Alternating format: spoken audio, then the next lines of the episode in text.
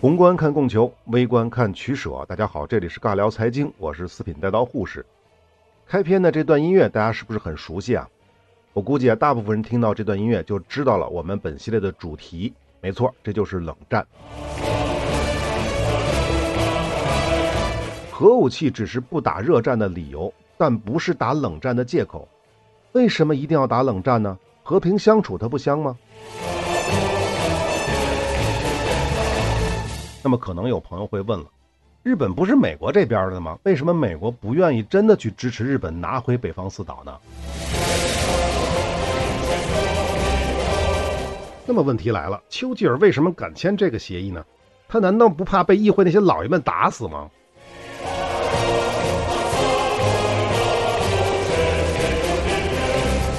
那么小时候我看解放战争这段历史啊，一直搞不懂一件事儿。这美国跟国民党不是穿一条裤子吗？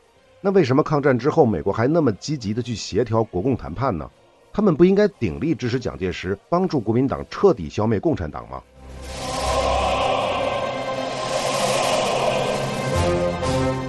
核心问题有两个啊，我认为有两个。第一个，金日成为什么敢出兵打南朝鲜？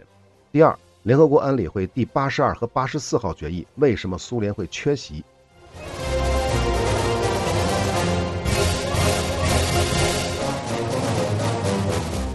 而且各种资料都说啊，古巴革命成功之后，美国和古巴的关系迅速恶化。那他们 之前的美国干嘛去了？这不是冷战吗？不是防止共产主义扩张吗？这还是在你美国的家门口呢。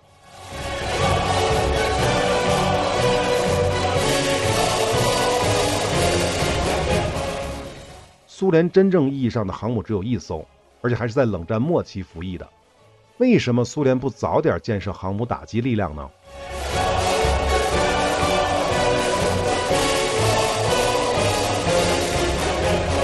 说到这儿呢，大家有没有过这么一个疑问啊？为什么是北大西洋公约组织，而不是北半球公约组织？为什么不是大西洋及太平洋公约组织？为什么不是全球自由国家公约组织？难道美国不应该联合更多的国家去遏制苏联吗？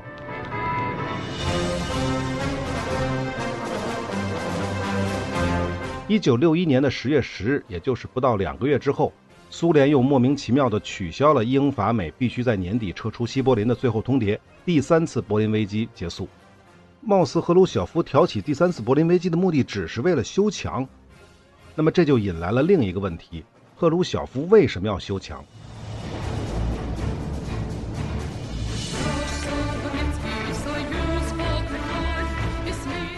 但是想要打造一支强大的红海军，就意味着天价的军费投入。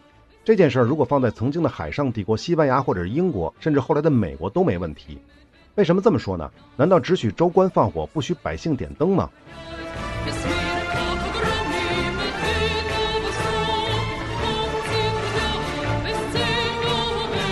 叶利钦作为俄罗斯总统，可以平息八幺九政变，但他为什么不替代戈尔巴乔夫成为苏联的领导人呢？你能够控制俄罗斯的军队，就一样有能力去控制整个苏联的军队。当苏联总统更牛逼，还是当俄罗斯总统更牛逼呢？你叶利钦不是政治投机者吗？有更好的选择，你为什么不选呢？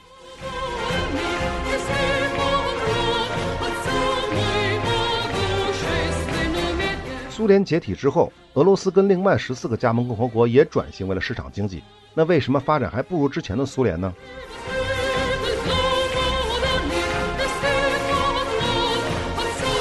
可一旦美国主动松绑，日本的反弹方向为什么一定是中国而不是美国呢？日本极右翼势力的矛头为什么一定要针对中韩俄而不是美国呢？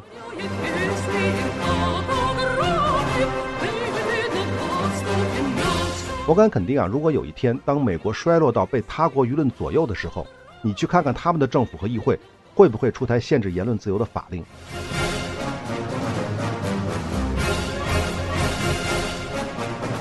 冷战系列一共是三十期，目前已经制作完成，将在教育系列之后开始更新，每周更新一期。如果您想提前收听全部内容，可以关注我的微信公众号“四品带刀护士”，关注之后回复关键词“抢先听”就可以了。关于抢先听，我解释一句，这个并不是知识付费，而是打赏的替代品。